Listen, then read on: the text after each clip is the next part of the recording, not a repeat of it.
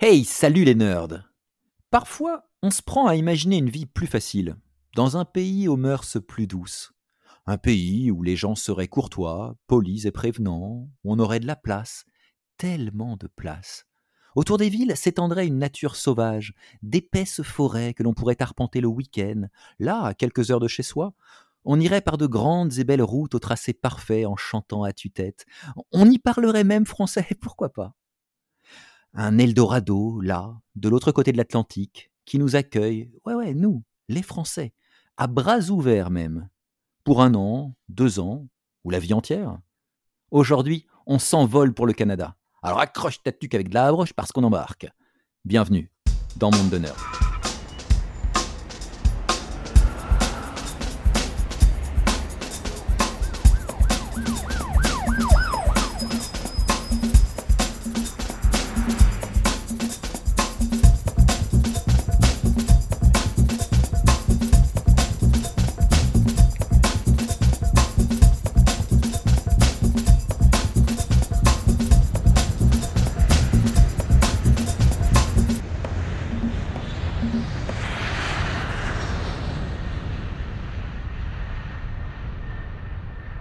Merci de nous rejoindre dans Monde de Nerd, le podcast spécialement conçu pour les myopes et les hypermnésiques, qui veulent beaucoup de science, de ciné, de littérature et des infos en vrac sur des cultures hors des frontières françaises. Comme je vous le disais en intro, aujourd'hui on traverse l'océan Atlantique, cap vers l'ouest depuis Brest. Île de Terre-Neuve, Saint-Pierre et Miquelon, mais que diantre, on n'a pas quitté la France Golfe du Saint-Laurent, et hop, le continent américain. Un des plus grands pays au monde par sa superficie, juste au-dessus des États-Unis, juste en dessous de l'océan Arctique, étendu de l'Alaska au Groenland. Un épisode immense ce soir, chers auditeurs, avec deux chroniqueurs tout aussi immenses. Un talent fou, à la répartie cinglante, mais doux comme du sirop d'érable. Salut Drovduek. Hey, salut Vince, salut à tous. Et salut Lynn. Salut Vince, salut Drovduek. Alors pour commencer notre conversation sur la culture canadienne et sur ce que nous, les Français, nous percevons du Canada à travers les œuvres qui nous sont parvenues, j'ai une question toute simple pour commencer. Le Canada, ça représente quoi pour vous?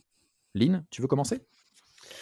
Bah écoute, moi, le Canada, c'est euh, les chutes du Niagara, c'est l'Alberta, c'est le Yukon, c'est Picsou notamment qui a fait sa fortune. Mais oui. Euh, Picsou, ouais. Picsou est canadien? c'est- c'est- Ah, euh, Picsou est non, Picsou est américain, mais il, est est, il a fait sa fortune au Canada.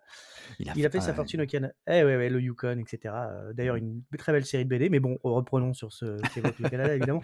Euh, pour moi, c'est ça, c'est les grandes étendues, c'est euh, c'est le fracking notamment aussi, hein, Mhm. hélas. Oui. Enfin bref, c'est c'est un grand pays avec euh, de très grandes personnes et puis évidemment euh, nos amis acadiens, les Québécois, nos, nos chers euh, compatriotes, qu'on salue bien, bien bas. Et oui, et oui, on les aime les Canadiens et ils nous aiment. C'est peut-être pour ça qu'on les aime. Je ne sais pas. Il y a un amour réciproque entre la France et le Canada, en tout cas, ça c'est ça c'est clair. Drovduek, c'est quoi pour toi le, le Canada? Bah, écoute, moi, le Canada, j'y suis allé euh, il y a cinq ans de, là, de ça. Euh, c'est un pays, euh, pour moi, c'est associé à l'immensité. euh, tout pareil, immense. Euh, le, le- le fleuve Saint-Laurent est immense. euh, les routes sont immenses. euh, les distances sont complètement affolantes. Et euh, moi, j'étais au Québec et j'ai adoré, euh, j'ai vraiment adoré cette, cette région, euh, les gens qui étaient vraiment d'une simplicité et d'une amabilité folle et qui ont un accent en plus absolument charmant. J'adore Mais ouais, c'est clair, j'adore, j'adore l'accent canadien, l'accent québécois plutôt, pardon. C'est ouais. J'arrive très mal à le faire, mais euh, Pareil, pareil. J'ai essayé en intro, j'y arrive pas. Donc, euh, Chris mes de auditeurs, Calice, moi- euh, je te caresse les gosses. Ah, mais il n'est pas mauvais, il n'est On a pas un mauvais. spécialiste, on a un spécialiste dans ma place. Non, moi, quand j'essaye, c'est ridicule, donc j'ai arrêté d'essayer. Surtout que non, c'est un super bel accent en fait. euh, ah, il nous fait rire. euh, On a, des émissions comme Tête à claque, voilà, où ça participe beaucoup euh, à, l'humour, enfin à l'e- à l'effet humoristique de, ce genre d'émission.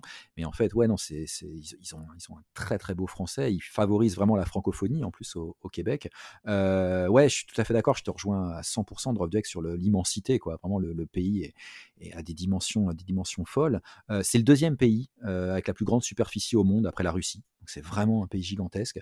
Euh, c'est 32 000 lacs. Donc ça en fait une des plus grandes réserves d'eau douce du, du globe. La densité de population aussi, elle est folle. 4 habitants au kilomètre carré. C'est un pays où il y a de la place. Quoi. On est, on est, on est pas. On, respire. Eh ouais, complètement. Ça, ça, fait un peu Amérique du Nord sans crime. et, courtoise quoi. c'est l'Amérique du Nord dont tu as rêvé quoi. Tu t'es dit. L'Amérique du Nord sans, sans flingue en fait. Ouais, c'est ça, ouais, c'est ça. francophone pour une bonne partie, hein, pas, pas, pas, la totalité évidemment. Il y a, une, il y a un Canada anglophone. il y a des espaces sauvages.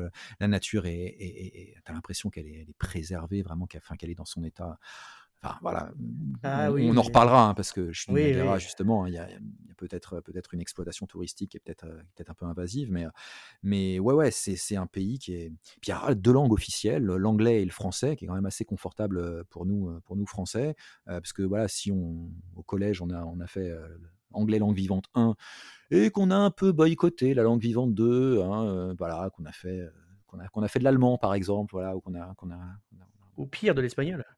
Ou pire de mmh. l'espagnol, ouais. Mais, mais, mais alors, l'espagnol avait mauvaise réputation à l'époque, mais, euh, mais en réalité, tu vois, euh, moi, moi qui ai fait allemand, je regrette, tu vois, parce que, parce que vraiment, aujourd'hui, je ne sais pas faire une phrase d'allemand. On embrasse nos, nos, nos, amis allemands, mais euh, je, je, voilà, je regrette un petit peu. Il y, avait ceux qui se, la, qui se la jouaient au collège, je ne sais pas si vous vous souvenez, c'est ceux qui avaient fait russe LV1. Ah, oui, oui. Qui, eh, moi, j'ai fait que des langues mortes. Moi, j'ai fait latin et espagnol. Donc, euh, comme quoi, euh. nos, auditeurs espagnols apprécieront. Euh... Bon, c'est le moment de passer à, la, à la première rubrique de, de l'émission. On va essayer d'élire l'homme le plus classe du monde. Alors, comme ça, ça a été élu l'homme le plus classe du monde. Laisse-moi rire. Alors dans cette rubrique, l'homme le plus classe du monde, on se demande si l'homme, ou la femme bien évidemment, le plus classe ou la plus classe du monde, pourrait être canadien ou canadienne. Alors j'ai plusieurs propositions à vous faire les gars. Vous allez me dire, voilà, parmi ces propositions, qui vous semble être vraiment au poste d'homme ou de femme le plus classe ou la plus classe du monde? Alors première proposition, Neil Young ou Nigel Young. Voilà, parce que c'est parce que Neil Young quoi. Deuxième proposition, et oui elle est canadienne, Pamela Anderson. Ryan ah Gosling. Troisième proposition, bah, il fallait, fallait, fallait, fallait un homme à la hauteur de la beauté de Pamela Anderson. Ah, bah, Ryan Gosling. Alors, j'ai presque envie de l'exclure, de le, mettre, le mettre hors jeu parce que le mec est trop beau. Voilà, il n'y a, y a, pas de compétition, il n'y a pas de plus-value. On sent la jalousie quand même. On sent... Non, mais pas du tout, pas du tout. Pas, pas, pas de jalousie, euh, mais, mais euh, enfin, si un peu. C'est super jaloux, Ryan Gosling. euh, Keanu Reeves, voilà, si on reste dans les beaux gosses. Euh, Keanu Reeves. Ah, Keanu, Keanu. Keanu. Alanis Morissette voilà, qui est canadienne, qui, qui, moi, voilà, c'est la tout charme, quoi. C'est qu'est-ce qu'elle est belle, qu'est-ce qu'elle chante bien, voilà. Et puis, et puis évidemment, euh, Michael J. Fox est canadien, euh, amour inconditionnel pour Michael J. Fox. Lynn, c'est quoi ton coup de cœur? C'est quoi l'homme le plus classe du monde ou la femme la plus classe du monde pour toi dans cette, euh, dans cette sélection? Oh, ça va être dur. Il y a de, gros choix. Euh, comme toi, je vais éliminer tout de suite euh, Ryan Gosling. Hein, Alors, je, rappelle, hein, je rappelle les critères de, cette rubrique pour élire, élire pardon, l'homme le plus classe ou la femme la plus classe du monde.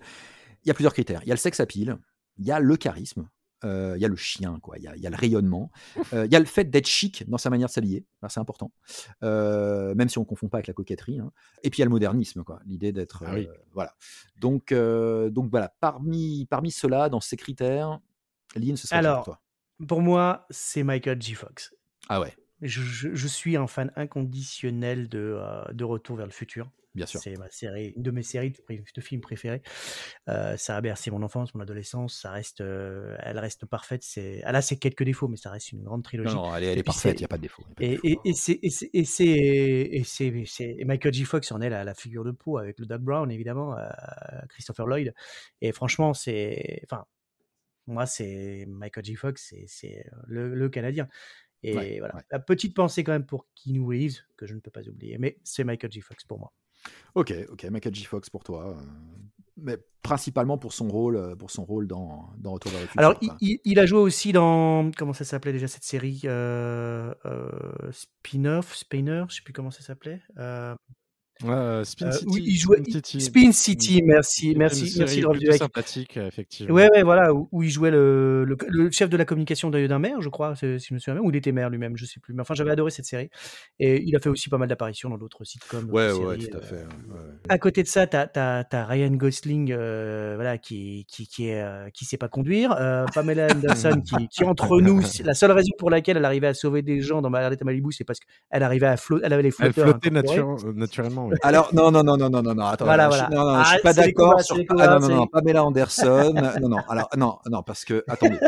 Pamela Anderson, c'est quand même la nana qui a une espèce de, enfin, qui a une success story de fou, quoi. Mannequin pour Playboy dans les années 80-90, on, l'a- on, on- on- on s'arrête souvent à ça, mais, euh, mais non, mais C'est vrai qu'on oublie un peu son film Barboire ou Barboyeur, qui était un, un chef-d'œuvre du cinéma. Eh ben voilà, par Ah exemple, oui, par oui, exemple, euh, elle a milité avec PETA, hein, qui est, qui est, euh, Ah, l'association de, de défense du droit des animaux. Ça, a été un petit peu la Brigitte Bardot canadienne à un moment donné. hein. D'ailleurs, elle a, rejoint le combat de Brigitte Bardot pour, euh, la sauvegarde des, euh, phoques. Euh, non, moi, j'ai beaucoup, beaucoup d'amitié pour, Pamela Anderson. J'aime bien, moi, C.J. Parker dans, Baywatch. J'aime bien, bien cette arrivée dans, dans la série. Voilà, c'est une nana qui part de rien, quoi, qui a une jeunesse hyper difficile, qui vient d'un milieu populaire, très violent, qui s'en sort, qui est restée toujours sympa. Non, elle est classe, Pamela Anderson. Je, je, je peux pas, voilà, je, je suis désolé. je- J'avoue, Pamela Anderson a, a de beaux combats et a des bonnes idées. C'est une femme qu'on peut croire superficielle, mais qui en effet euh, a- est beaucoup plus intelligente et, euh, et humaniste, entre guillemets. si on peut le faire. Alors, ok, ok, ok, ok. Alors, alors peut-être moins polémique, Kenny Reeves? Kenny Reeves, il a sa place quand même, non, Drop Duek Ah, Keanu Reeves, a sa, a sa place, hein, c'est clair. hein, euh, Keanu Reeves, euh, un homme le plus classe du monde, euh, je pense qu'il est crédible, d'autant plus qu'il a une réputation euh, irréprochable, hein, Keanu Reeves, euh, hormis, euh, hormis sa carrière cinématographique. Euh, à chaque fois qu'on le voit sur des, des photos où il pose avec des personnes, il leur touche jamais le, le dos. Il a la main derrière le dos, mais il, ça, quelques centimètres du dos, il ne touche pas les personnes parce qu'il est, il est tellement respectueux. Eh oui, mais oui. ah, voilà, il est tellement mignon, Keanu Reeves. Et, et il n'a pas eu une vie facile aussi, Keanu Eh ouais, aussi. complètement, complètement. Parce que je crois que si je me souviens bien, il a perdu sa sœur, je crois, assez jeune, et, et, et sa petite amie aussi. Enfin, il a eu donné lieu à un, à un mème quand même, le, le sad Oui. Ouais, qui, il est sur son banc tout triste. Et c'est vrai que Et, et Keanu euh, soutient aussi Pita, euh, dans même si. Ah, il soutient même si- Pita aussi. Il soutient, Pita- bah, il soutenait, il le f- je crois qu'il ne le fait plus, mais euh, en tout cas, il, il soutient la cause animale, c'est déjà une bonne Ouais. chose. Et ça Et, en fait euh, quelqu'un de très bien. Alanis Morissette aussi, euh, certainement, je, je, je sais pas, mais je suis sûr que, que- qu'elle soutient la cause animale parce que, parce que oui, tu crois qu'elle mange des pains pita aussi? Ouais, ouais, bah, moi ça me faisait penser à 3617 Alanis. Je sais pas si vous vous souvenez de ce, de ce, ce code 3617 Alanis. Ça c'était pour ceux qui écoutaient les, les radios, euh, les radios libres assez tard le soir dans les années pas. 90. Je me rappelle Ah, de moi, je me 3615 du là, mais. Voilà, exactement, moi aussi. Eh, mais 3617 Alanis, Alanis, euh, c'était autre chose. Je suis sûr que ça Ah, parlera. c'était- 36-17, ça devait être plus classieux déjà que Ah, 36-15. ah, bah oui, bah oui, cher, je crois. Est-ce que c'est une, une référence à France Gall, euh, les sucettes Alanis? Bah peut-être, peut-être. Alanis Morissette, non, pour vous, elle a pas, elle a pas sa place. euh, Bien sûr que si, mais moi c'est Michael. Elle est quand même tout, dans l'ombre d'un géant, là, dans le. Dans Ouais, c'est ça. J'ai l'impression que Drove Duek, il y a, il y a un indétrônable quand même, c'est Neil Young. quoi. Il y a un indétrônable, Ah, c'est Neil Young, oui, c'est clair. Neil Young qui, euh, qui a une carrière euh, absolument irréprochable, euh, qui continue toujours et qui est toujours, euh, toujours très intéressante. Il vient de sortir un disque avec le Crazy Horse euh, qui s'appelle Barn et qui est un de ses meilleurs disques depuis euh, une bonne dizaine d'années. Et il sort encore des, choses qui, restent tout à fait écoutables et vraiment, euh, vraiment magnifiques. Et voilà, qui a une carrière dans les années 70 euh, absolument euh, époustouflante.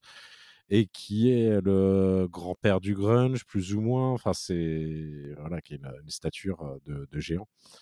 Ouais, ouais, euh, grand, grand-père du grunge, ouais, Kurt Cobain était, était, était super fan de, de Neil Young. Il, il revendique très souvent Neil Young comme une de ses inspirations. Bah, D'ailleurs, euh, la note de suicide de, de Kurt Cobain était une référence à, un morceau de Neil Young. euh, il Ouais, vaut Hey, mieux, Hey, My euh, Pie, ouais.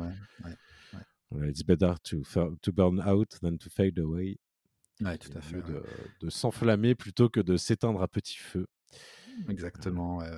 Il naît en 45 à Toronto, euh, Neil Young. Euh, il a une polio- poliomyélite euh, assez précoce, de laquelle il va garder des séquelles, ce qui explique son jeu en picking en fait, dans, Mmh son, dans son enfance.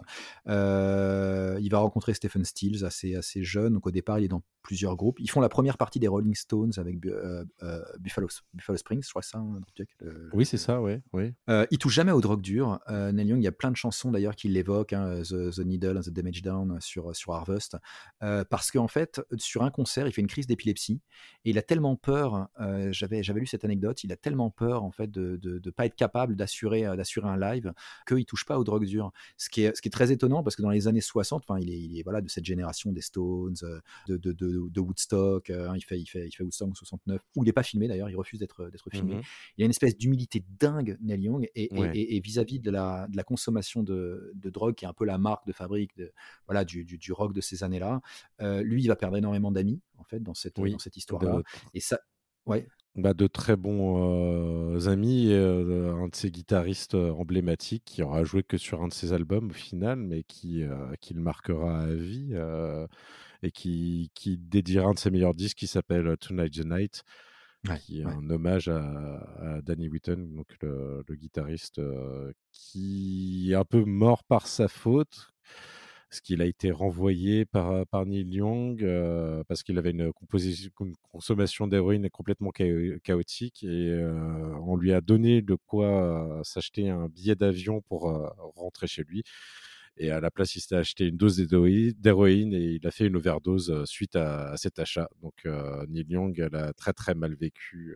Voilà. Donc après, même s'il n'a pas touché aux, drogues dures, il a quand même eu un, un bon problème avec l'alcool. Hein. Ouais, l'alcool et le hashish, ouais.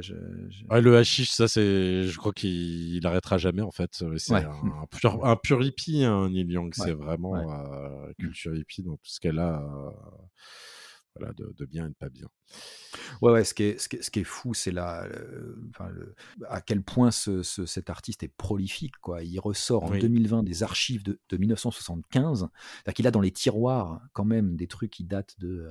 des albums, hein, des, albums. Des albums entiers, quoi, des albums entiers, des, des maquettes, et qui sont mais, incroyables. Enfin, Homeground, qui sort en 2020 là, pendant le confinement, mais c'est un album de dingue. Oui. il sort quand même Harvest, il sort ensuite, enfin voilà, des, des, des albums comme, comme Zuma, par exemple, sont très blues. Ou On the Beach. On the Beach, voilà. moi, j'adore vraiment tout, tout, tout, tout de Neil Young. Euh, jusqu'à ses engagements qui sont, qui sont des engagements forts, très audacieux. Hein. Dernièrement, en fait, il est, il, est, il est parti de Spotify, enfin, il a quitté Spotify, il a, il a, il a menacé Spotify de, de sortir, euh, de, de, quitter la plateforme pour des raisons, des raisons politiques liées, liées à un, un complotiste sur le Covid, je crois. Enfin, je n'ai pas, pas tous les euh, détails. Joe Rogan. Joe Rogan. Oui, lié à Joe Rogan qui, qui invite des, des antivax, en gros, sur ses émissions. Ouais. Euh, euh, et, voilà, donc il a, menacé Spotify si euh, les podcasts de, ce type-là n'étaient pas retirés, bah, de retirer l'intégralité de sa musique, bah, ce qu'il a fait il y a quelques, voilà, quelques temps, et, donc on trouve plus, on trouve plus Neil Young sur Spotify, à l'inverse de Monde de Nerd, de Monde de Nerd que, euh, qui sera peut-être sur Spotify, je l'espère. Euh, on soutient Neil Young, mais on soutient aussi Spotify. Hein. Évidemment. donc, bah ouais, moi aussi, ma voix, elle va, va, va à Neil Young, hein, parce que c'est vraiment l'un des trucs. Même si j'adore Alanis Morissette, que j'adore Pamela Anderson, j'adore Kenny, évidemment. Bon, tu oublies Michael Et Michael J. Fox, bien sûr. Ah Michael J. Fox, mais ça fait deux voix, deux voix Neil Young. C'est Neil Young, l'homme le plus classe du monde. Voilà, c'est comme ça. On passe à la rubrique La mousse au chocolat du patron. Ah, encore une chose. Je vous conseille d'éviter la mousse au chocolat du patron. Alors tout naturellement maintenant, hein, après avoir élu l'homme le plus classe du monde, Neil Young, on pourrait s'intéresser à ce qui a pu nuire en France à l'image du Canada. Alors, il y a quelques, quelques œuvres quand même, vous allez me dire les gars, mais moi j'ai voilà, pas mal de trucs en tête qui nous sont arrivés du Canada, parce qu'il y a beaucoup de choses en France qui nous sont arrivées du Canada dans les 40 dernières années, et dans la, dans la pop culture en, particulier. Euh, alors on ne pourra pas tout aborder, hein, je le dis tout de suite aux auditeurs, c'est un peu l'épisode de la frustration. Le Canada, on a dit, les dimensions sont immenses, la culture canadienne est immense.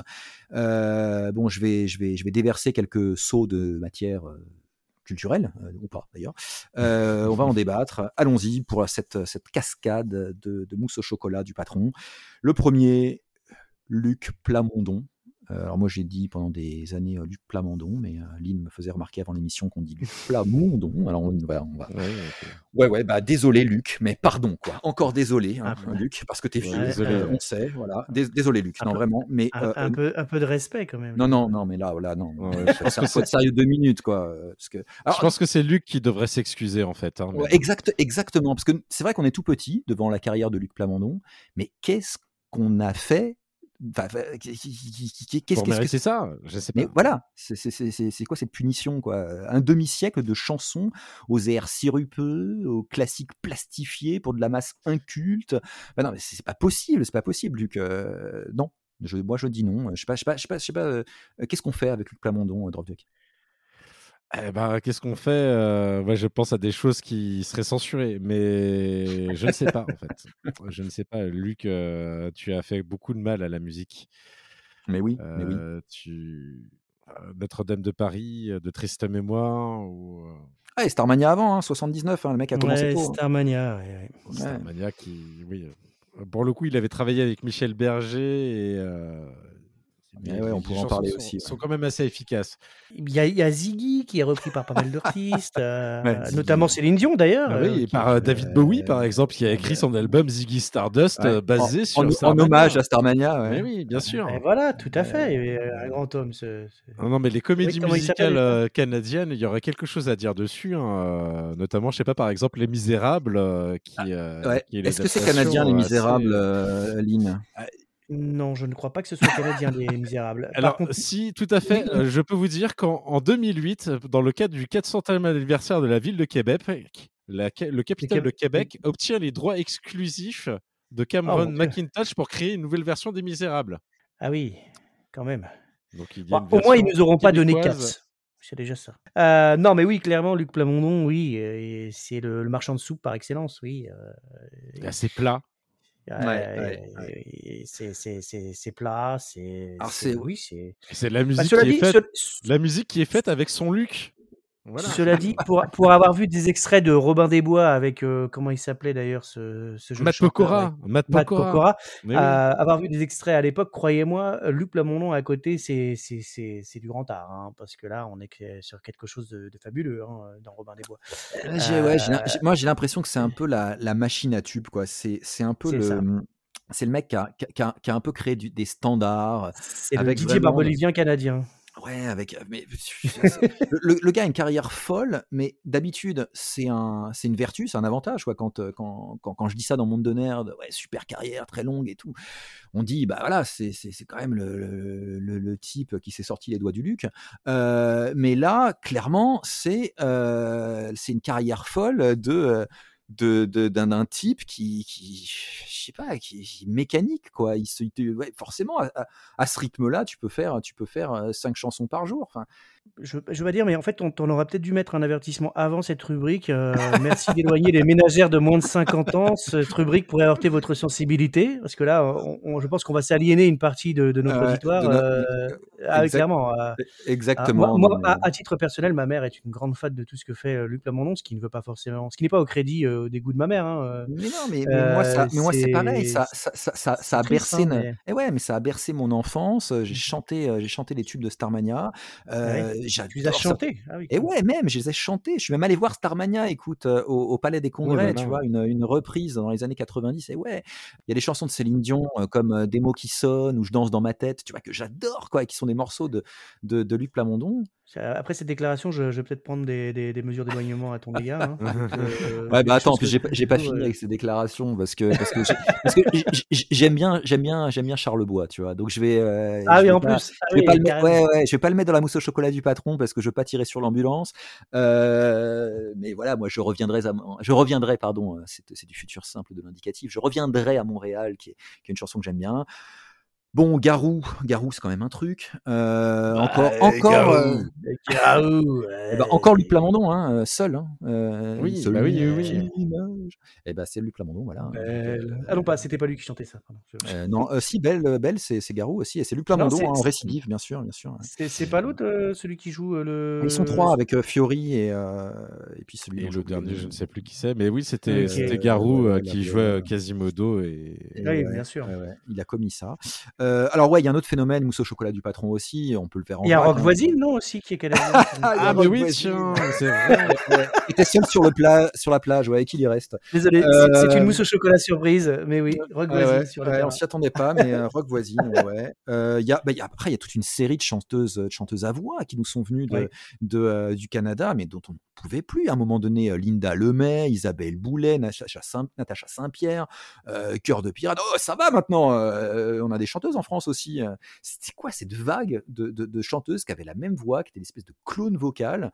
Bon, après, il y a des mousses au chocolat euh, moins évidentes. Drovdek, par exemple, toi, t'es un peu agacé par un groupe euh, canadien qui est Arcade Fire. Oui, alors Arcade Fire, qui, était un très bon groupe sur son premier album et qui ensuite s'enfonce dans la banalité et, et qui perd un peu sa, sa particularité de départ. Et voilà, moi je trouve que ça a fini par devenir de la variété euh, sans grand intérêt euh, à partir de leur troisième album. Et je crois que toi, tu as un autre avis, Vince, là-dessus. Ouais, alors moi j'ai beaucoup écouté Arcade Fire, j'aime bien Suburbs, euh, j'ai bien aimé Neon Bible, euh, c'est ça Neon Bible le titre, je dis pas de... dis pas de Ouais, bêtises. ouais, ouais. Leur deuxième album, celui-là aussi est bien, ouais, je trouve, effectivement. Même si Ouais. c'est déjà en deçà du premier. Ouais, moi c'est des, c'est des, euh, c'est des albums que j'ai écoutés en boucle à une époque, alors euh, que j'ai du mal à réécouter aujourd'hui. Je crois que c'est c'est vraiment daté, quoi. Ça, ça a Mm, mm, vieilli en mm. effet. Je- moi j'aime bien. euh, c'est bon. Je, je- je- je- c'est pour ça que je les placer dans les mousses au chocolat parce que je sais que toi tu t'aimes pas. que t'as- il y a une- t'as- c'est c'est des, des albums qui ont du mal à être écoutés aujourd'hui. En même temps, euh, en même temps, tu, tu les as dans ta dans ta discothèque. euh, Drop C'est quoi, vrai, c'est vrai. je- J'avoue. Euh, alors, on peut parler d'un- d'un- d'une dernière mousse au chocolat du patron. Alors oui, je suis d'accord, c'est l'épisode de la jalousie et de la mauvaise foi, mais je voudrais qu'on évoque quand même Xavier Dolan, parce que ce mec m'énerve, il réussit tout, il est beau, il est, il est, il est intelligent, il parle bien, c'est un bon acteur, c'est un bon réalisateur, j'en ai marre. Xavier Et Dolan, puis il est humble, en plus, il est tellement humble. mais arrête, il a trop de qualité ce gars. Il a trop de qualité. Pour moi, c'est ma mousse au chocolat du patron. C'est euh, voilà, Mummy. C'est quoi, c'est, quoi ces films parfaits? Dire, À un moment donné, il faut arrêter, faut arrêter, monsieur, monsieur Dolan. Tu sais que le type a commencé d'ailleurs euh, en tant que doubleur. Il a commencé à doubler bon? des films. Ouais, ouais, doubler euh, pour le pour les versions pour les versions québécoises. En fait, il était euh, il était doubleur. Il a, no- il a notamment doublé dans la version québécoise d'Harry Potter Ron Weasley. D'accord.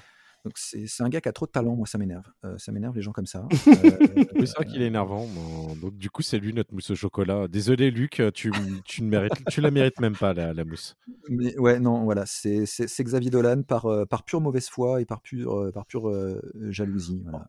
Oh, bah, à ce moment-là, on peut rajouter Ryan, hein, puisqu'on est. euh, Et hein. Ryan Oui, tiens, c'est vrai, tiens. Allô, au bout du concept. Hein. Et ouais, c'est vrai, c'est vrai. Bon, allez, maintenant, on va passer au bon du pays parce que d'accord, d'accord, il y a des choses pas géniales dans ce pays qui nous sont arrivées du Canada et on s'excuse pour tous ceux à la carrière immense euh, qu'on a, qu'on a pu blesser. On s'excuse pour tous les Luc aussi, euh, parce qu'ils ont pris cher. là. Tout à fait. Ouais, parce qu'on adore les Luc et on a plein de copains qui s'appellent Luc. Bon, bon, ok, ok.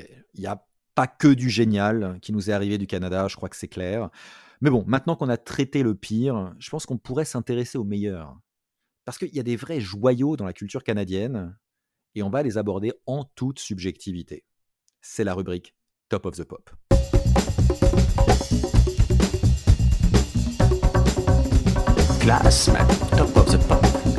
Alors, dans le Top of the Pop, aujourd'hui, on va cibler quelques œuvres phares de la culture du pays, celles qui nous ont marqués et qui nous ont laissé une empreinte indélébile dans nos têtes et dans nos cœurs, un parfum d'inoubliable et de Luc Plamondon, oublie tout ce que j'ai dit. Je voudrais tellement être un poète, moi aussi. Pour commencer ce large tour euh, d'horizon, je vous propose de découper notre rubrique en trois parties. La musique, le cinéma et enfin la littérature. Ouais, parce que euh, le Canada, je vous l'ai dit, épisode immense, il va falloir qu'on hiérarchise. Alors, déjà, je vais évoquer ce qu'on n'évoquera pas. Euh, ouais, ça en jette de faire une prétérition au début d'une rubrique, euh, et ça en jette d'utiliser le mot prétérition au début d'une rubrique. Prétérition, du latin praeteritio, désigne l'action de feindre, de ne pas vouloir dire ce que néanmoins on dit très clairement, et souvent même avec force. Ainsi, nous tairons dans cet épisode le génie de James Cameron. Oui, en dépit de ses origines canadiennes, il débute et accomplit sa carrière aux États-Unis. Justin Trudeau, moi si je me réincarne, je veux la vie de Justin Trudeau, le Premier ministre canadien.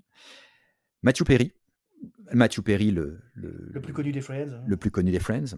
Avril Lavigne, Lorina McKennitt, super pour faire du JDR d'ailleurs, hein, beaucoup de love pour la musique de, de Lorina. Denis Sarkan, euh, à grand regret, et à ses invasions barbares hein, que, que j'adore. Euh, ou encore, nous tairons Justin Bieber, euh, parce que bah, parce qu'il faut pas Parce que. Justin Bieber. Ouais, Ou bon. Nickelback aussi. hein, parce que- Ou Nickelback, ouais. Bon, merci oui, bah, pour d'ailleurs, on aurait pu s'abstenir d'en parler de Nickelback. Tout à C'est fait. vrai. Bon, on va commencer par le, par le cinéma, messieurs, parce qu'il il y a deux grands réalisateurs que je voudrais euh, euh, mettre sur la table et, et je, voudrais, je voudrais parler avec vous de deux grands réalisateurs canadiens, euh, David Cronenberg et Denis Villeneuve. Euh, voilà, dans l'ordre qu'on veut, peut-être en même temps. Je ne sais pas s'il y a des liens à faire d'ailleurs entre les deux, entre euh, David et Denis. Euh, Lynn, David Cronenberg, De- Denis Villeneuve. Qu'est-ce que c'est pour toi? Ah. Ah, David Cronenberg, euh, Denis Villeneuve. euh, J'aime bien Denis ce grognement. hein. On va, on va garder ça au montage, je te le dis tout de suite. hein. beau, c'était très beau. Euh, Alors David Cronenberg, c'est c'est ouais, qu'est-ce que Ah, pour moi, toi de, Denis Cronenberg, c'est c'est c'est c'est c'est les, les films violents, c'est La Mouche, c'est Vidéodrome, c'est Crash. Enfin, c'est les, les films qui sont euh, emblématiques quoi du, Ouais. du cinéma, euh, du cinéma tout court d'ailleurs, pas que canadien, Ouais, hein, ouais, en passant.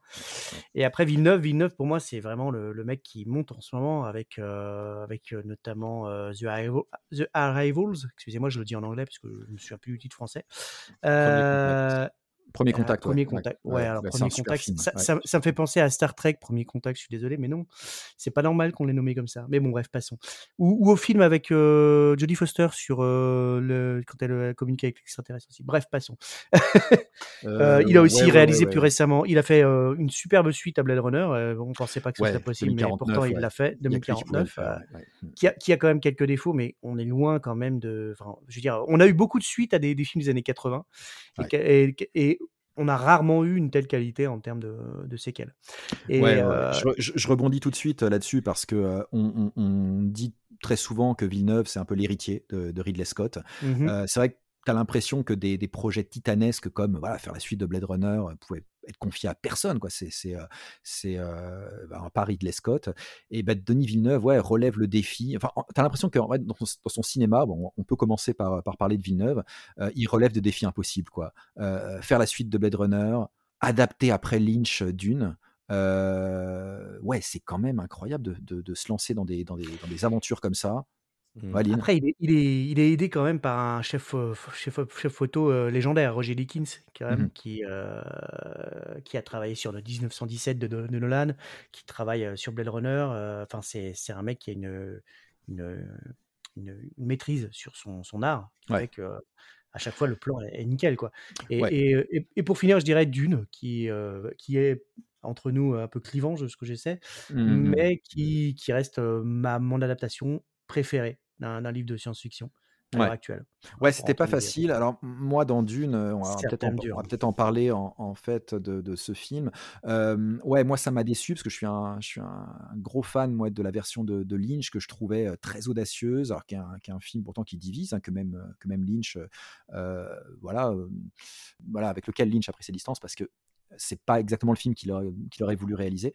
Euh, et pourtant, j'adore parce qu'il a, quelque chose comme ça d'assez mystique. Il a bien trouvé le ton, je trouve, moi, de, Frank Herbert, euh, Lynch. Et je trouve que chez, euh, chez Villeneuve, c'est un peu le reproche que je ferais à son cinéma. Il y a quelque chose de très démonstratif, de très filtré, de très saturé, qui a tendance un peu à, me fatiguer. Je crois, que Drop Duet, t'es pas forcément d'accord avec ça sur Villeneuve? Alors moi, si, je suis assez d'accord avec toi sur Villeneuve euh, par rapport à Dune. Et en fait, euh, tu parles de Cronenberg et de Villeneuve, mais c'est des cinéastes que j'opposerais un peu. Euh, Il y a un côté très organique chez Cronenberg. Euh, avec les mutations, le, bah, dans Crash, la- le métal qui pénètre la chair, les, les, les potes qu'on s'insère dans des orifices un peu, peu bizarres dans Existence Z. Enfin, Après voilà, avoir mis il y a du un côté lubrifiant, très, très- Après avoir mis du lubrifiant, il y a un côté très, très organique, très sale, enfin, chez, chez Cronenberg, et c'est complètement expurgé, ça, chez Villeneuve, où c'est un côté très froid et clinique, je trouve. Euh, notamment par l'utilisation des filtres aussi, qui fait que le, du coup, ça devient tout de suite artificiel à l'image. Après, ça peut être, ça peut être réussi. hein. Par exemple, il y a de très beaux plans dans Dune. Euh, ça peut être aussi un peu plus, enfin, je sais pas. Par exemple, je sais pas si vous avez vu Ennemi euh, comme film, qui a le mérite d'exister, mais euh, voilà, qui qui ne repose pas sur grand chose, ou encore euh, Incendie, qui, euh, qui est un film là pour le coup, où je trouve qu'il est allé beaucoup trop loin euh, dans le dans le what the fuck. L'issue du film est complètement invraisemblable et, sort complètement du, film. Après, il a fait de, très bons films, mais j'attends encore. J'attends encore la pièce maîtresse de Denis Villeneuve, en fait. Je trouve qu'il n'a pas fait un film définitif.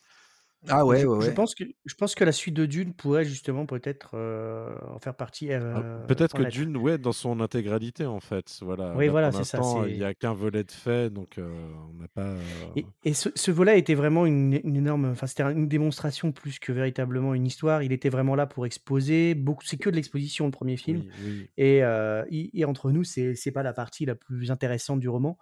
Donc clairement, si Villeneuve, Denis Villeneuve est amené à adapter le reste, ou en tout cas le, reste du début du cycle de Dune, on aura, je pense, dans les prochains opus, comme dirait un de nos amis, un- une, œuvre vraiment, enfin ce sera vraiment épique, entre guillemets, ce sera de l'épique à l'échelle de la science-fiction, ce qu'on n'a pas eu en science-fiction, euh, je dirais, depuis, euh, depuis Star Wars, si on peut parler de science-fiction pour Star Wars, ou euh, depuis les, comment dire ça, les...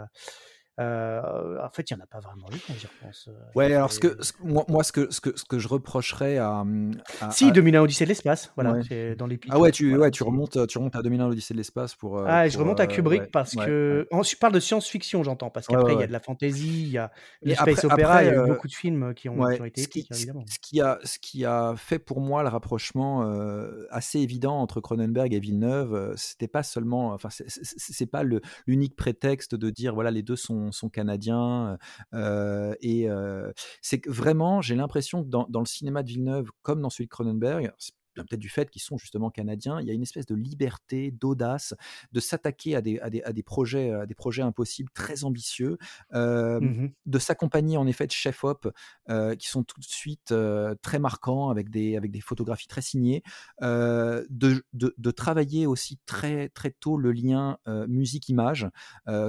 Cronenberg qui va, qui va souvent travailler avec Howard Shore, donc avec des, avec des BO qui vont être, qui vont être très, très atmosphériques et très présentes, vraiment euh, presque un personnage du film. hein. Je pense à Spider par exemple, qui a vraiment une BO qui est vraiment au premier plan du film, ou à Villeneuve qui, qui passait quand même après le, le, le, mariage Ridley Scott Vangelis, qui avait vraiment aussi une signature, une patte particulière dans, Blade Runner, qui lui, alors après voilà, Hans Zimmer, je trouve que sur, sur Dune, c'est peut-être la musique de trop, quoi. Il y a peut-être quelque chose d'un petit peu d'un petit peu trop outrancier dans le dans, dans, dans- la proposition de composition d'Hans Zimmer. Mais voilà, ce lien musique-image, euh, ces, ces audaces, ces, ces choix, euh, je trouve qu'il. Et puis, ce que tu disais aussi de Rob Jack, c'est-à-dire vraiment le- l'opposition presque diamétrale entre un cinéaste du corps, un cinéaste de la chair, un cinéaste du, de, de, de, de la matière presque malaisante, et un cinéma au contraire beaucoup plus épuré, euh, euh, beaucoup plus filtré, beaucoup plus euh, euh, esthétisant. Euh, chez Mhm. Villeneuve, je trouve qu'il y a, voilà, il y a, il y a aussi euh, euh, il y a aussi peut-être ce contraste, euh, ce- ce- ce- cette opposition, ce rapprochement à faire ouais, entre, les, entre les deux cinéastes. Et en parlant de David Cronenberg, euh, vous saviez qu'il était acteur actuellement, euh, David? Ouais, Oui. j'ai vu, ouais, il y a un projet en cours, ouais, ouais, ouais. Mais en fait, il est acteur Non, dans beaucoup de ses films. Non, non, euh, attends, je t'interromps. Il est acteur dans une série qui passe actuellement euh, Oui. en streaming. Star. Trek Discovery.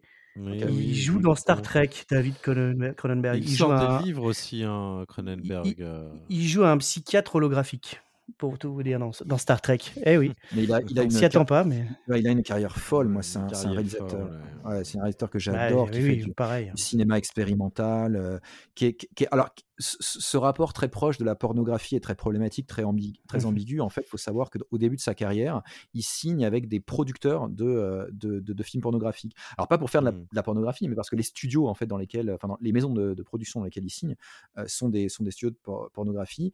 Et lui, en fait, il prend tout- il prend assez vite euh, une direction assez glauque, assez psychanalytique dans ses films, avec une espèce de froideur du corps filmé. Euh, même dans le sound design, hein, il y, a, il y a un aspect organique. On entend vraiment la Mm. chair, les claquements dans, dans, dans. Crash par exemple, euh, dans, dans Vidéogro- Vidéodrome ou dans ou dans ou dans la ou dans, ou dans la mouche. Euh, c'est toujours des films qui sont euh, qui peuvent être même parfois pénibles à l'écran. Voilà, c'est un des rares réalisateurs qui osent faire du film pénible, euh, qui, qui- qui vont jusqu'au malaise, jusqu'au jusqu'au mal-être du, du spectateur, euh, et qui en, qui en fait, qui, en- qui- qui- enfin, tous les projets de, de, de Cronenberg sont très forts. Existence Z, euh, History of Violence, quoi, la phase avec Viggo Mortensen aussi. Il y a alors, La Mouche aussi. et la mouche, évidemment, avec Jeff Goldblum. Euh, moi, je trouve que, euh, après, à partir de 2005 et History of Violence, qu'un film que j'aime bien, je trouve qu'il rentre dans quelque chose qui est un peu plus mainstream. euh, Cronenberg, qui fait du film peut-être un peu moins Oui. expérimental. Oui. Euh, et peut-être que voilà, c'est la fin de carrière de- du Cronenberg qu'on a connu, en tout cas. Bah, vu qu'il est acteur maintenant, oui, je comprends. Ah bah, je ne m'attendais pas à ce qu'il apparaisse dans un Star Trek entre nous. hein. C'est quelque chose qui est euh, complètement. euh, voilà.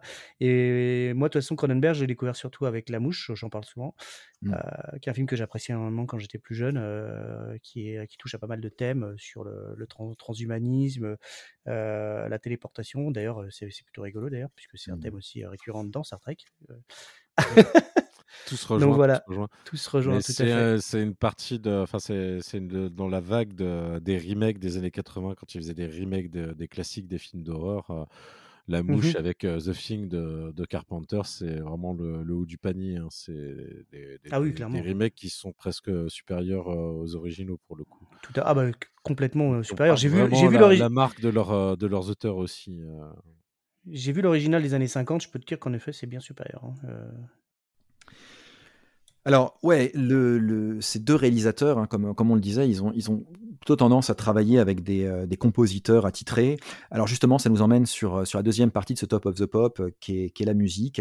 Il y a plein de choses à dire sur, la musique canadienne. On a déjà dit des choses, des choses plutôt, plutôt critiques sur, sur les comédies musicales. Il y a un label dont on, peut parler qui, qui est quand même assez étonnant.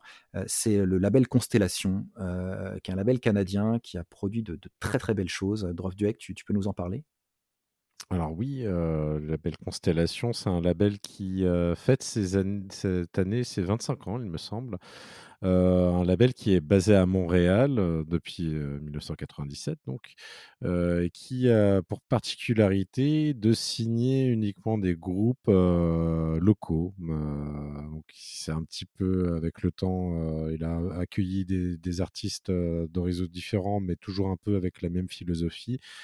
Et donc, c'est le label de. C'est un peu le label post-rock par, par excellence, qui regroupe des groupes comme Godspeed You Black Emperor ou Silverman Zion, euh, Fly Pan AM, Doom Excessing, euh, que des noms rallongent. Donc le post-rock, pour faire rapidement un petit, une petite définition, bah, c'est de l'après-rock. Donc c'est de la musique qui est faite en utilisant l'instrumentation du rock. Euh, donc euh, guitare, basse, batterie, euh, à laquelle s'ajoutent des instruments autres, donc issus de la musique classique, de la musique klezmer, du jazz.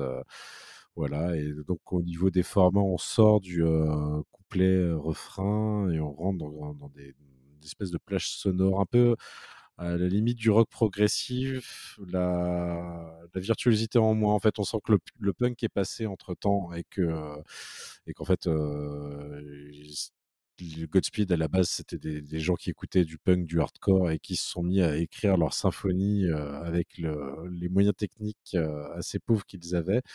Et donc ça a fait euh, ce que ça a donné. C'est absolument fantastique comme, euh, comme musique. Ouais, c'est des, des morceaux qui vont durer 10-12 minutes, euh, qui, qui sont, qui sont hyper fait. planants. Euh, pour donner une idée, peut-être, euh, voilà, ceux qui n'ont pas forcément écouté, euh, écouté ou qui connaissent pas forcément Godspeed, euh, c'est un moment de 28 jours plus tard. On a, euh, on a euh, voilà, le moment où le personnage, je me souviens plus de son nom, euh, sort de l'hôpital dans plein Londres, là, quand Londres est complètement déserté, qui sort, qui marche tout seul. C'est Godspeed. Oui, c'est ça. Oui, la c'est ça. oui. Et ça, c'est tout à fait ça. De toute façon, c'est vraiment la musique de, la- de post-apocalyptique par expérience. ça- C'est au moment où il n'y a plus rien, il n'y a plus d'espoir, il n'y a plus de.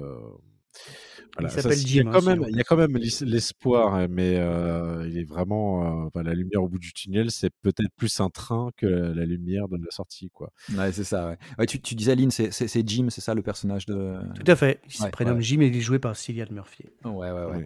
Euh, et ouais, Godspeed, qui a, qui a une formation étonnante. Ephraim Menuk, le, le leader, c'est ça, Dordvieux Oui, alors plus ou moins hein, le li- leader malgré lui, parce qu'à la base c'est un collectif de, euh, Ouais. d'une dizaine de musiciens, et c'est un peu devenu le porte-parole du, du groupe euh, parce qu'il en fallait un, mais euh, à la Ouais. base c'est vraiment une, une espèce de démocratie euh, musicale, quoi, Ouais, ouais, ouais. où chacun a son mot à qui dire. est, qui est- qui est- qui est d'ailleurs, je crois, assez engagé politiquement, qui est anarchiste, anticapitaliste. Enfin, il y a vraiment toute cette euh, veine-là euh, au Canada, qui, voilà, dont il a un peu endossé le rôle aussi, euh, Ephraim, qui a, qui a Ah pris oui, un tout peu à cette fait. couleur-là. Qui est, euh, alors, bah pareil, hein, lui, il n'est pas du tout dans le culte de la personnalité et il a horreur de se mettre en avant. Mais effectivement, toute cette scène, en fait, est très anticapitaliste.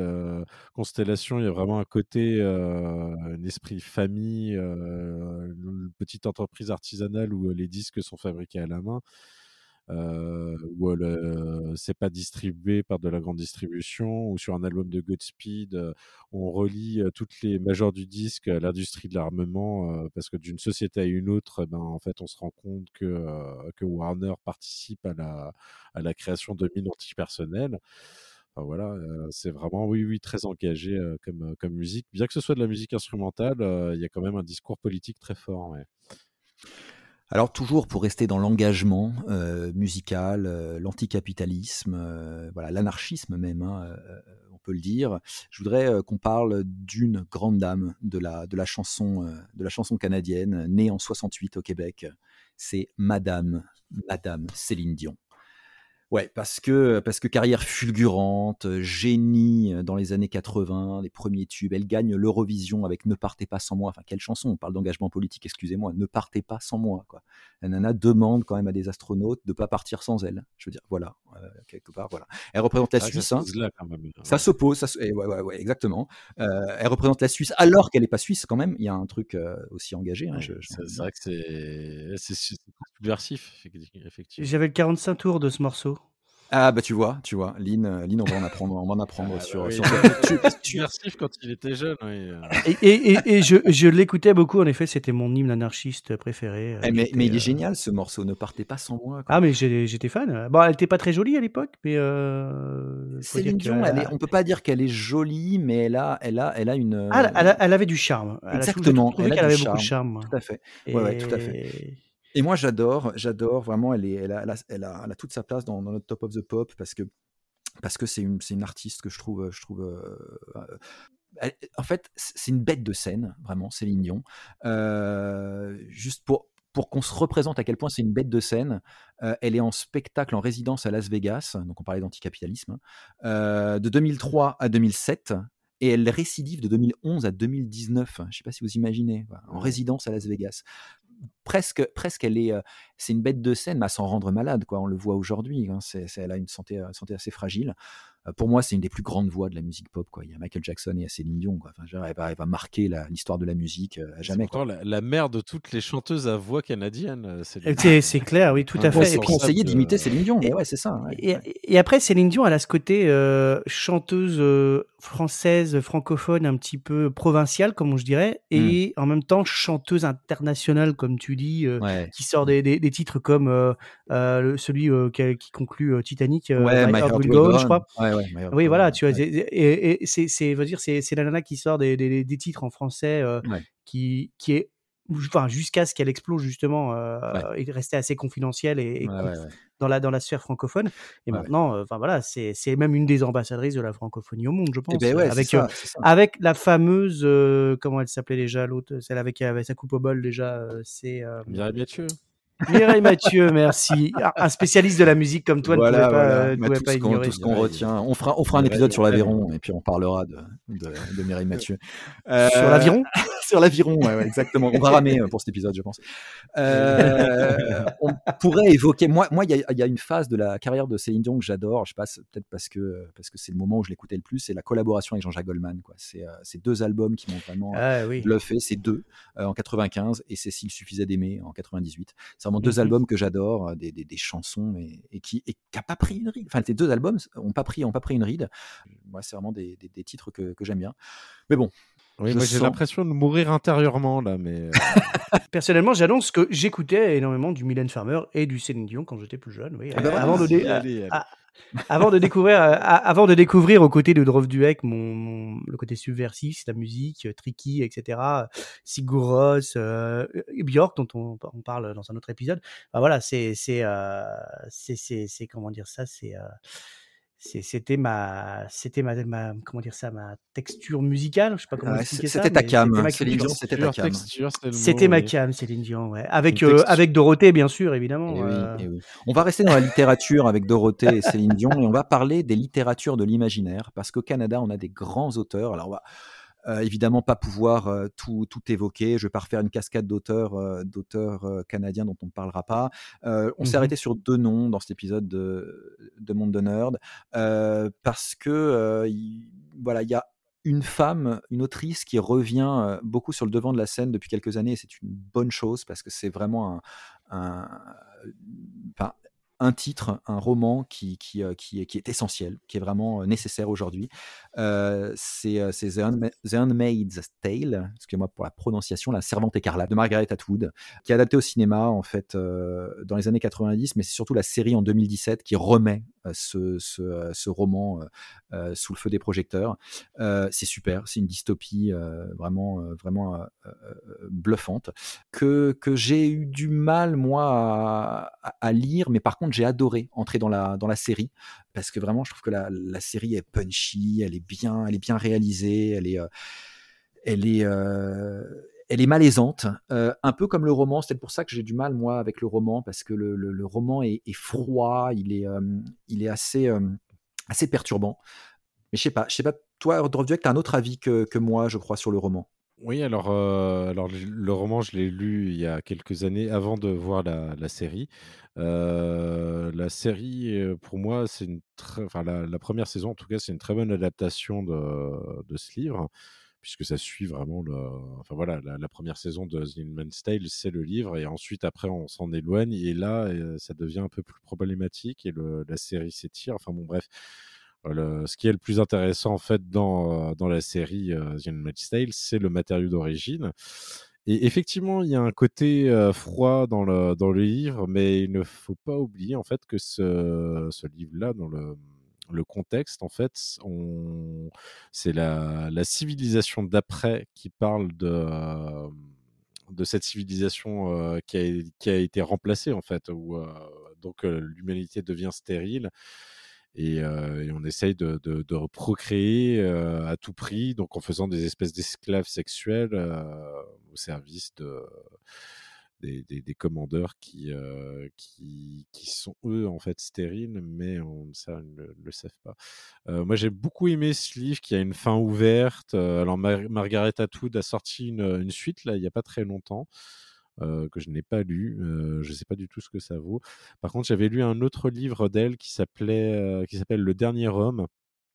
C'est un peu une, c'est une dystopie. c'est un peu entre 1984 et le meilleur des mondes.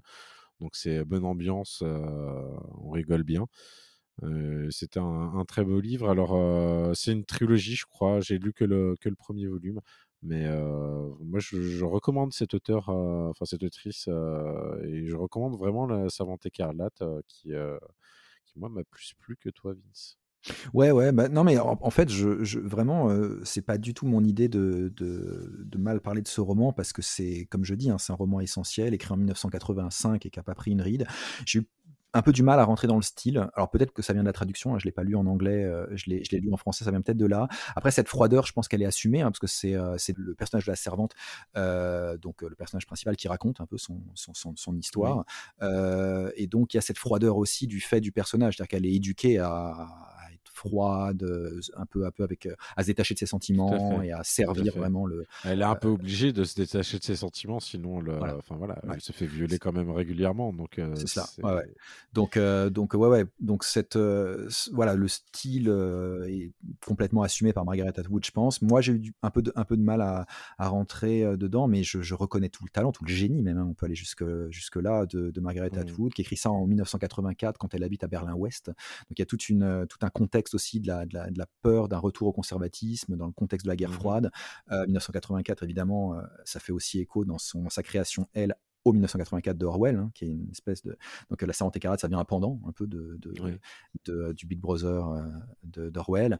Euh, donc non, non, c'est un projet génial. Je ne peux pas en dire euh, voilà, une ligne mauvaise, hein, mais ouais, je sais pas, ça m'a laissé. J'ai eu du mal à rentrer dans, le, mmh. dans la mmh. Euh, autre auteur avec lequel j'ai eu du mal, euh, et pourtant, pareil, je reconnais tout le talent, tout le génie, euh, c'est William Gibson, auteur du Neuromancien, de, de, saga, voilà, de, un peu le, père du, du cyberpunk. Peut-être, Lynn, tu peux nous parler du, de la saga du Neuromancer ou de William Gibson de manière plus générale? Gibson qui est, qui était, qui est l'un des héritiers de Gernsback, oui, qui est qui est l'un des grands, les grands noms du du cyberpunk avec Bruce Sterling et et bien d'autres. et aussi, Kim Stanley Robinson dans certains de ses romans. Oui, oui, William Gibson qui a écrit Neuromancien, Compte Zéro, Idolou, euh, et j'en rate d'autres, je pense. Mais euh, clairement, euh, c'est un des grands noms du, cyberpunk. Clairement, tous les codes que l'on retrouve dans, bah, dans le jeu, d'ailleurs, Cyberpunk 2077, qui est, qui est sorti l'année dernière, avec tous les défauts qu'il a, du jeu de rôle qui s'est est inspiré, mais aussi de tout le mouvement lui-même. Le cyberpunk, c'est le néon, le, ciel, le, ciel sombre, brun, la pluie, les, paysages de pluie. Et on retrouve tout ça, tous ces codes-là, ils existent et ils viennent de, du neuromancien, principalement.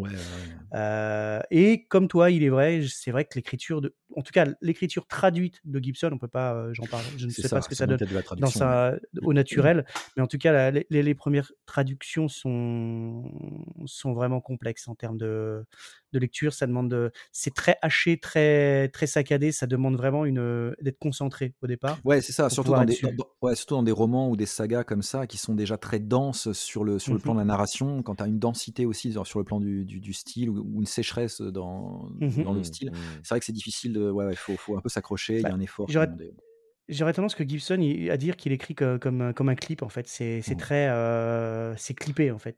Oui, alors je, je pourrais vous rappeler la, la première phrase de Neuromancien qui est le ciel au-dessus du port avait la couleur d'une télévision allumée sur une chaîne défente. Donc c'est quand même assez, euh, assez visuel hein, comme écriture. C'est Tout à tout de suite ça plonge dans l'ambiance. euh, et il y a un côté, après, Neuromancien, c'est vraiment un côté hyper roman noir, en fait. C'est vraiment mmh inspiré de, des intrigues complètement alambiquées de, de Chandler et compagnie. Et en fait, je crois que c'est un peu un dessin qu'on ne comprenne pas grand-chose à ce qui se passe. C'est, On est un peu dépassé par les événements parce qu'on est dans un univers en fait, où tout va très vite. Et finalement, les humains sont un petit peu dépassés par ça. Mais ce qui, mais il faut se dire aussi que nous, quand on l'a lu, on était euh, déjà, on, va, on, est venu bien après. Je veux dire, le livre, je crois, a été édité dans les années 80, 90, je crois. Ouais, ouais, 84 euh, aussi. Ouais, c'est ça. Et, et, résultat, je veux dire, c'est il, aborde tout un tas de thèmes et de technologies qui sont encore vraiment euh, de l'anticipation dure, quoi. Je veux dire, c'est des technologies qu'on, qu'à l'époque, ils avaient un mal fou à s'imaginer et qu'à la nôtre, on commençait à peine à entrevoir. Et, je pense que nous, on a, on a, on a, on a, pu aborder ce, cette série de livres et cet univers plus facilement que, que nos pères. Euh, si je peux me permettre de dire ça comme ça. Euh, et derrière ça, euh, le côté descriptif a dû être un peu plus dur. Après, pour ce que tu dis, c'est vrai que l'intrigue se délie énormément vers la fin, où en effet tout tombe, tous les rideaux tombent et en effet on, comprend vraiment ce qui s'est passé. Mais après, je veux dire, quand il parle de console de hacking, les netrunners, etc., c'est vrai que c'est dense et c'est compliqué. Hein, il faut, faut, rentrer dedans. Kim Stanley Robinson était, était quand même un peu plus, et Bruce Sterling sur beaucoup plus abordable de ce point de vue en termes de, de, on, reviendra peut-être dans un autre. Oui, oui, on reviendra sur, eux, bien Robinson, évidemment, ouais, parce qu'il y, y, a énormément de choses à dire. Ah, dans, dans, les, dans les héritages, dans les héritiers de on peut déjà commencer à en parler peut-être avec, euh, avec Gibson, euh, qui, qui, en effet publie le Neuromancer en, en 84. Euh, moi, ça me fait penser à au technopolar de, de Maurice G. Dantec euh, et de façon plus générale d'ailleurs à tous ces auteurs français exilés au, au- au Québec, euh, donc dans, dans- dans- dans la poche francophone du, du Canada. Euh, Dantec, je sais pas, avec des, des romans comme Les Racines du Mal ou La Sirène ou Babylon Babies. Est-ce que ce serait pas un peu l'héritier de, de Gibson Ouais, je pense qu'il y a un côté comme ça, il y a un côté punk hein, de toute façon chez, euh, chez. Lantec, donc euh, puis il y a un côté cyber, donc il y a, ouais, il y a un côté cyberpunk vraiment. Mhm. Mais euh, de par les thèmes, bah, il est attaché lui aussi au roman noir. euh, il y a, a vraiment des similitudes. Je pense qu'il l'a, je pense qu'il l'a pas mal poncé euh, Gibson euh, Dantec. Ouais, ouais. Et ouais, ouais, ouais. Et, et- et- et ch- et chez, chez Maurice G. Dantec, ce, ce- ce- cette, euh, cette- ce goût pour, pour le, le cyberpunk, alors il y a énormément d'influence chez Dantec, hein, parce qu'il va, il va aller euh, lire énormément Burroughs, euh, il va lire. euh, Moi, j'avais l'impression ouais, qu'il y avait, il y avait peut-être parfois des parentés, euh, des parentés à Gibson dans sa, dans sa littérature. Ah, je trouve pas vraiment. Non? Je- Ouais. euh, non. Je, je pense qu'il s'inspire en effet du cyberpunk. Après, est-ce Ouais. qu'on peut le trouver une parenté avec Gibson? Euh, Une inspiration, oui, certainement. Mhm. Après, euh, une réelle, pas, dans, euh, dans- un réel héritage? tu vois, dans le côté visuel, parce que Gibson, c'est aussi le de Johnny Mnemonic, tu vois, ou, euh, ou de certains épisodes d'X-Files. Et il y a, euh, Mhm. j'ai l'impression, chez, chez Dantec, voilà, ce côté un peu aussi euh, Ouais, effondrement américain, tu vois, avec, son, euh, son, oui, mais le, le, le- le côté euh, euh, euh, vie parallèle dans le, tu vois, dans, le, dans une espèce de vortex euh, comme ça, euh, de Le conscience. euh, cyberespace, oui, bien sûr, mais ce que je veux dire, c'est que euh, entre, si on peut, enfin, le, le roman le plus cyberpunk, je crois, de Dantec, ça doit être Babylon Babies. Mhm. Euh, et pour moi, je le trouve fouillis. euh, Ouais. je, je c'est pas, c'est pas mon, mon préféré de Dantec. Mm, mm. Euh, je lui préfère de loin un roman qui n'est pas du tout cyberpunk, qui est La Sirène Rouge, Ouais, et Les Racines du Mal, qui est vraiment son meilleur opus.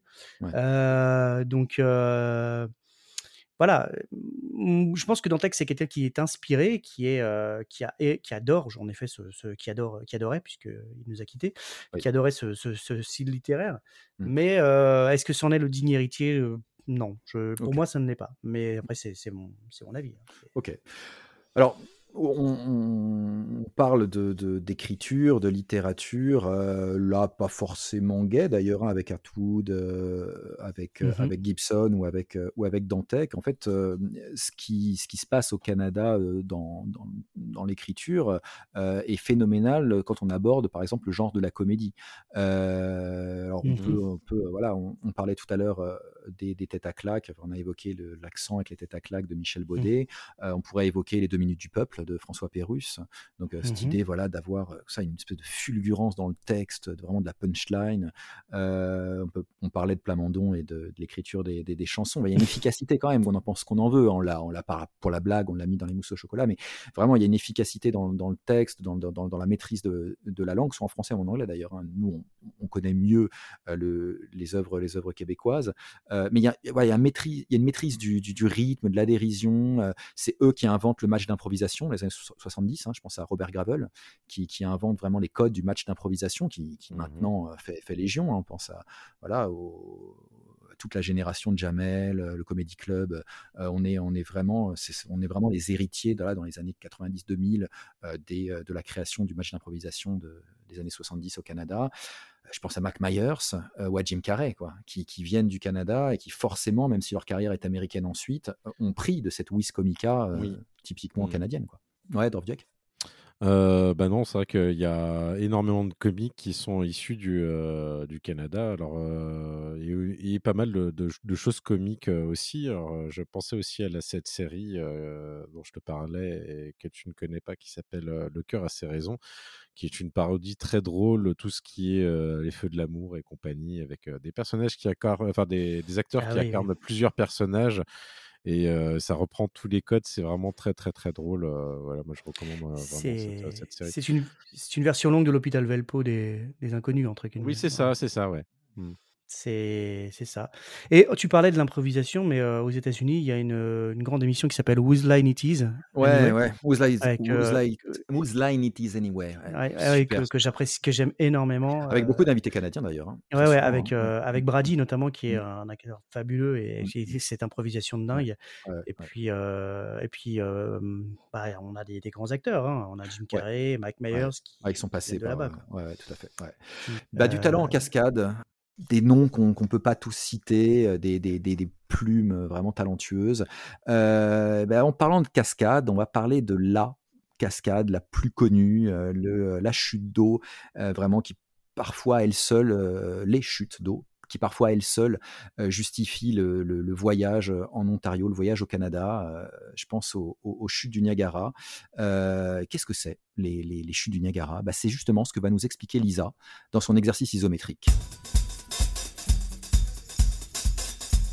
Alors, une, tu poses mon bouquin d'exercice isométrique tout de suite. Merci. Bonjour à tous les auditeurs. Je me présente, je m'appelle Lisa et je vous souhaite la bienvenue dans mon exercice isométrique du jour. Aujourd'hui, le thème de Monde de Nerds étant le Canada, je me suis dit que j'allais vous parler des célèbres chutes du Niagara et vous expliquer pour quelles raisons elles attirent plus de 12 millions de touristes par an. Les chutes du Niagara se situent dans la région des Grands Lacs, à la frontière entre les États-Unis et le Canada, environ à mi-parcours de la rivière Niagara qui relie le lac Erie au lac Ontario. Elles ont une hauteur de 53 mètres et l'eau coule sur le pic à une vitesse de 32 km heure avec un débit de 17 millions de litres d'eau par minute. Ça en fait donc des chutes assez monumentales. Mais elles ne sont pas célèbres juste pour cette raison. On vient admirer les chutes pour la beauté de leur rideau d'eau lisse, régulier et ininterrompu qui s'étend sur toute leur longueur en prenant une très belle forme arrondie en fer à cheval. Cette forme particulière s'est dessinée lorsque la rivière Niagara s'est divisée en deux bras pour contourner un petit îlot de terre appelé l'île Goat. Deux chutes se sont alors formées, les chutes américaines d'un côté de l'île, qui ont une forme plutôt rectiligne, et les chutes Horseshoe de l'autre, qui ont pris une forme en fer à cheval. Mais cette forme particulière n'est pas seulement due à cette division. Elle vient du fait que les chutes se déplacent. Elles reculent depuis la fin de la dernière période glaciaire, il y a 10 000 ans, lorsque la rivière Niagara a commencé à suivre sa trajectoire actuelle. Alors pourquoi? L'explication est géologique. C'est parce que les roches qui constituent le lit de la rivière Niagara s'érodent. Ce sont ce qu'on appelle des schistes qui se sont formés à partir de sable fin déposé il y a 400 millions d'années quand la région était tropicale et recouverte par un bras d'océan. Ces schistes s'érodent facilement sous l'effet de l'eau et cela donne aujourd'hui la gorge du Niagara longue de 11 km. La crête des chutes s'est donc déplacée de plus de 11 km en 10 000 ans jusqu'à son emplacement actuel. Jusqu'au début du XXe siècle, l'érosion était rapide et les chutes se déplaçaient rapidement. Comme elle se situe à la frontière entre les États-Unis et le Canada, un contrat a été signé stipulant que les deux pays s'engageaient à préserver le site et notamment à promouvoir, en ces termes, la beauté scénique actuelle des chutes Horseshoe. Des aménagements ont donc été construits de chaque côté des chutes et une partie du débit d'eau est utilisée pour la production d'énergie hydraulique, ce qui évite que l'érosion ne soit trop importante. La CMI, Commission mixte internationale de contrôle de la rivière Niagara, surveille l'érosion des chutes Horseshoe de très près pour y déceler des signes de formation d'une encoche dans la ligne de crête qui pourrait briser le rideau d'eau, ce qui diminuerait nettement la beauté du lieu. Pour conclure, les chutes Horseshoe gardent pour le moment leur forme en fer à cheval et le taux d'érosion est actuellement de un tiers de mètre par an, ce qui est en fait relativement lent. Les amateurs de belles chutes ont donc le temps d'aller admirer le rideau d'eau lisse et continu qui en fait la beauté. Mais un jour, elles changeront très certainement de forme, l'érosion étant un processus continu. Et disparaîtront-elles complètement? Les chercheurs estiment que cela prendra 5000 à 15 000 ans. Merci beaucoup pour votre attention. J'espère que cet exercice isométrique du jour vous a donné envie de voyager vers les grands espaces américains et je vous dis à bientôt dans un prochain épisode.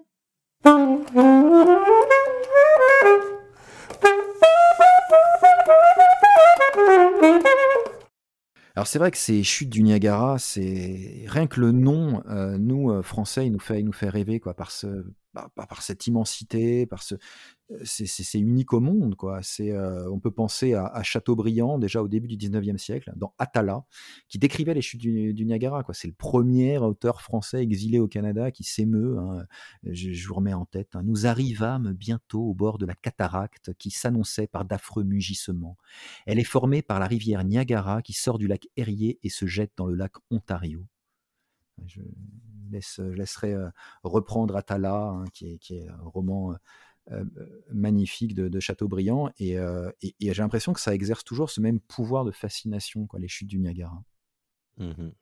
Tout à fait. Moi, j'ai une, euh, moi, tout ça, ça me fait penser. euh, je me, on parle de, de, de- de ces- cette érosion de- des chutes, et du coup, je me demande si le prix des barrettes de schiste, ça augmente pas du coup. euh. Ouais, c'est ça, elles elles s'effritent. Ouais. Ouais, bon, bah, moi, quand, voilà, on parle des, quand on parle des cascades, moi, je pense plutôt euh, aux gars qui s'amusaient à dévaler les, les chutes euh, dans un tonneau, ou, euh, ou encore euh, à ce passage dans The Office où euh, Jim et, et Pam se marient au, au pied des chutes aussi. Ouais, Là, ouais, c'est- très vrai. ciblé, mais c'est vrai, c'est vrai. un grand moment de la série. Bon, allez, ça donne fin tout ça. On passe euh, à la dernière rubrique parce que euh, on n'a pas abordé un sujet. Mais d'après vous, au Canada, c'est quoi le régime en place? Bah, certainement un régime à base de Wish Lorraine. C'est la dernière rubrique de l'émission.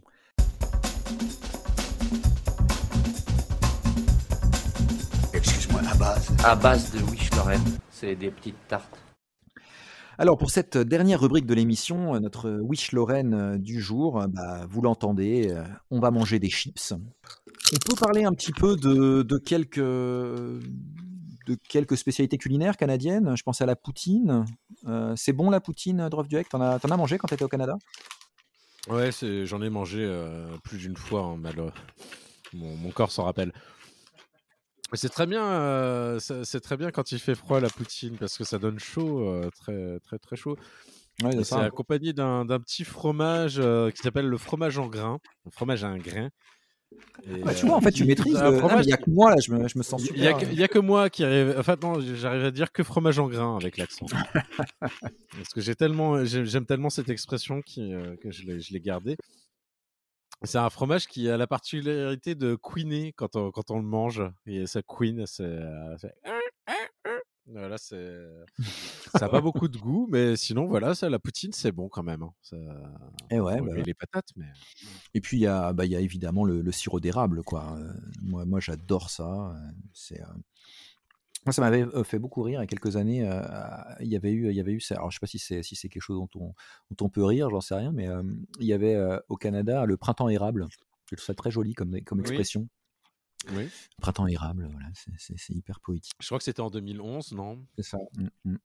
C'était bah, suite au, prin- au printemps arabe. Ouais, euh, tout à fait, ouais. ouais. mm. On réveille un peu des, la population. euh, Non, c'est cool. Euh, alors, bon, bah, comme, euh, comme on rentre, hein, on, est, on, est, euh, on aimerait rester encore plus longtemps au Canada.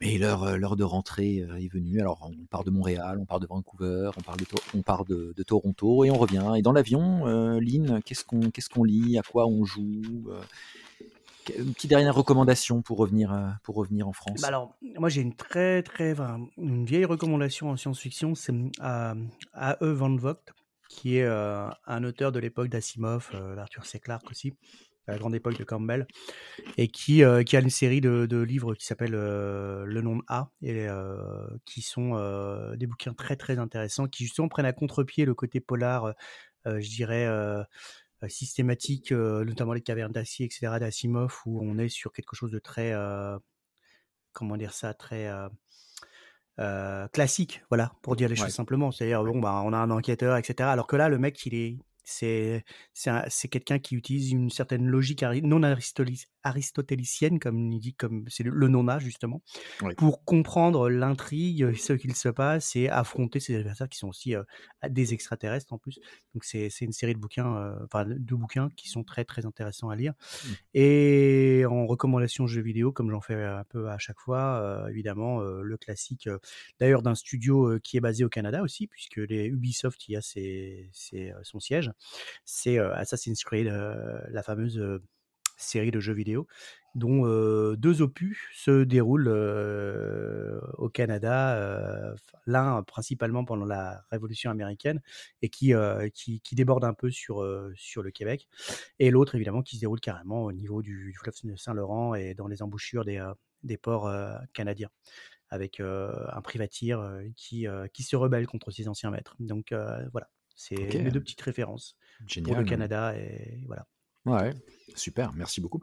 Euh, Dropjack, tu as une euh, recommandation pour, euh, pour le retour en France? Alors j'en ai deux, parce que j'ai du mal à en avoir une. alors en musique, bah, j'ai pioché dans le catalogue de Constellation. j'ai retenu Colin Stetson, qui est un saxophoniste qui, qui a une technique absolument impressionnante. Ce, ce type est une machine une machine à vent en fait et qui fait qui fait corps avec son saxophone et qui qui fait des mélodies complètement outres. voilà, ça je vous recommande vraiment son écoute, c'est très très très original. Et je vous recommanderai une BD, enfin l'œuvre de Joe Matt, un auteur de bande dessinée indépendant canadien donc il est né à Philadelphie, mais il a passé la plus grande partie de sa vie au Canada, donc on peut dire qu'il est canadien. Et c'est quelqu'un qui, qui, fait de, la, de l'autofiction en fait, mais il se met vraiment pas en valeur. il critique tout le temps sa vie, critique ses défauts, ses travers, sans complaisance. Et c'est très très drôle généralement. Enfin bon, on le voit en train d'essayer de tromper sa cantine, sa, sa popine et se planter lamentablement. Enfin voilà que des c'est un personnage un peu pathétique. En même temps, bah, pas vraiment sympathique du coup, mais c'est très très drôle. Voilà, c'est recommandé. Ok, super, ça a l'air, cool. Euh, alors moi, pour ma reco, euh, je vous propose aussi une bande dessinée. Alors il y a plein de bandes dessinées qu'on aurait pu proposer. On aurait pu euh, d'ailleurs parler de Loisel et de Magasin Général, hein, qui est une, qui est une série mmh, très intéressante. moi, je vais vous proposer une bande dessinée, alors qui n'est pas, qui est pas canadienne, en tout cas qui n'est pas écrite, et produite et dessinée au, au Canada, qui est plutôt une, une bande dessinée rédigée et dessinée par les Espagnols. Euh, Canales et euh, euh, qui sont deux, auteurs de BD qui ont repris en fait le, le personnage de Corto Maltese. Donc ce sont les continuateurs du Goprat. Comme voilà, ça s'est fait pour certaines, licences comme Astérix. Voilà, comme, on a, on a des, auteurs qui, après la mort de, de, de, l'auteur emblématique, ont repris, ont repris le héros. C'était pas facile hein, de reprendre Corto Maltese. Ils n'ont pas essayé de faire du Hugo Pratt. Ils n'ont pas essayé ni dans, la, ni dans la longueur, ni dans la narration, ni dans le dessin de, voilà, de mimer Hugo Pratt. Donc, bon, pour les grands, grands fans d'Hugo Pratt, il y a plus la poésie vraiment voilà très euh, très contemplative euh, d'Hugo Pratt. Mais c'est pas mal c'est un titre qui s'appelle euh, Corto Maltese sous le soleil de minuit qui est assez récent hein, qui date voilà qui, date de 2015 je crois si je dis pas de bêtises. Et qui se passe au Canada donc voilà c'est Corto Maltese qui qui se rend, qui se rend dans les terres, dans les terres du Nord. Alors on a un, début sur les sur les terres gelées d'Amérique d'Amérique du Nord, donc ouais, une, bande dessinée vraiment, euh, vraiment super, euh, super sympa, euh, avec voilà, bande dessinée assez longue, vraiment très très très très dense. Elle fait deux fois une bande dessinée classique, quoi. c'est vraiment beaucoup beaucoup de planches. on retrouve le côté très épique hein, de Corto, Corto Maltese, le côté très politique aussi, voilà, avec la, la gestion des, des ressources naturelles. Et je l'écouterai cette, cette BD parce que j'aime bien j'aime bien le, lien musique musique littérature. Je l'écouterai sur un album de Leonard Cohen. On n'a pas parlé de Leonard Cohen dans ce dans cet épisode. le dernier album de Leonard Cohen avant qu'il nous qu'il nous quitte, qui est un album qui est titré You Want It Darker et le premier morceau d'ailleurs s'appelle comme le, comme nom de l'album. Il a travaillé avec son fils. Euh, son fils était à la guitare dans cet album. C'est un album qui est très très sombre, hein, comme son nom l'indique, euh, qui est sorti en 2016, donc euh, pas longtemps après, enfin à peu près la même époque que cette bande dessinée. et on a voilà la, voix grave de Leonard Cohen. On a vraiment voilà, il a il a une, maturité de, fin de carrière. C'est hyper planant. voilà, ce serait ma recommandation pour le Canada. Merci à tous d'avoir écouté cet épisode de Monde de Nerd. On se retrouve bientôt pour une nouvelle destination. D'ici là, portez-vous bien. Salut les nerds Salut Salut les nerds